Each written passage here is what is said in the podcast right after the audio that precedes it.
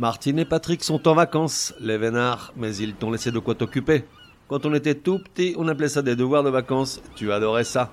Cet été, on fait des fautes mais on soigne, rediffuse des comprimés que t'aurais pas bien compris. Pour réviser avachi sur tes serviettes pchit citron.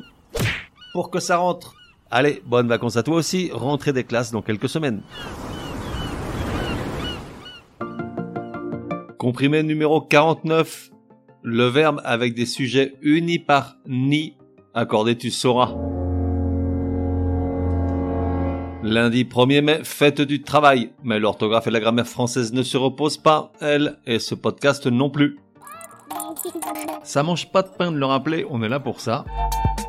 Note bien que lorsqu'on parle du 1er mai et donc de la fête du travail, ce mot-là, travail, s'écrit avec une M majuscule, de même que travailleur au pluriel dans ce même contexte. Journée internationale des travailleurs, T majuscule. Donc il est probable que tu sois en mode relax. Donc tu fais bien.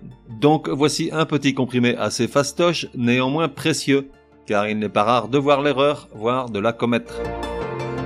En règle générale, lorsqu'un verbe suit deux ou plusieurs sujets au singulier et uni par ni, il s'accorde au pluriel, c'est assez logique.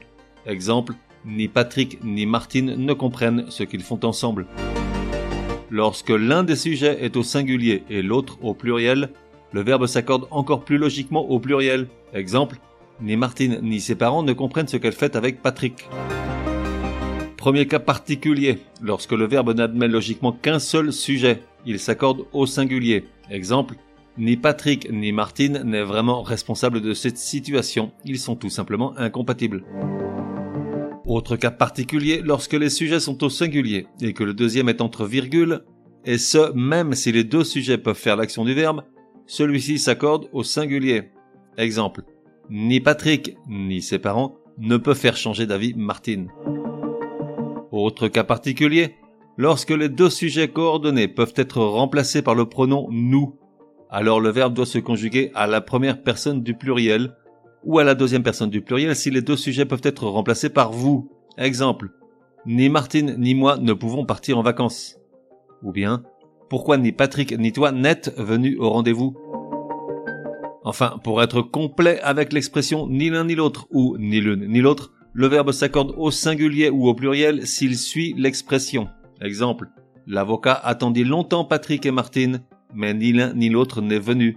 Ou, ni l'un ni l'autre ne sont venus.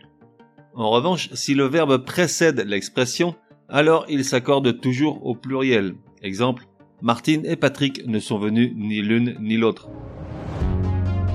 Résumé du comprimé numéro 49. Pour que ça rentre, comment accorder le verbe qui suit deux sujets unis par ni?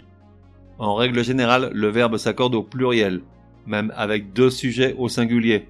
Exemple, ni Patrick ni Martine ne comprennent comment ils en sont arrivés là. Ensuite, il y a des cas particuliers où le verbe s'accorde au singulier.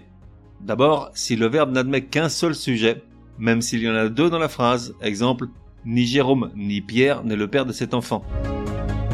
Autre cas, si l'un des sujets est entre virgules, exemple, ni Martine ni ses amis ne peuvent supporter Patrick quand il y a du foot à la télé.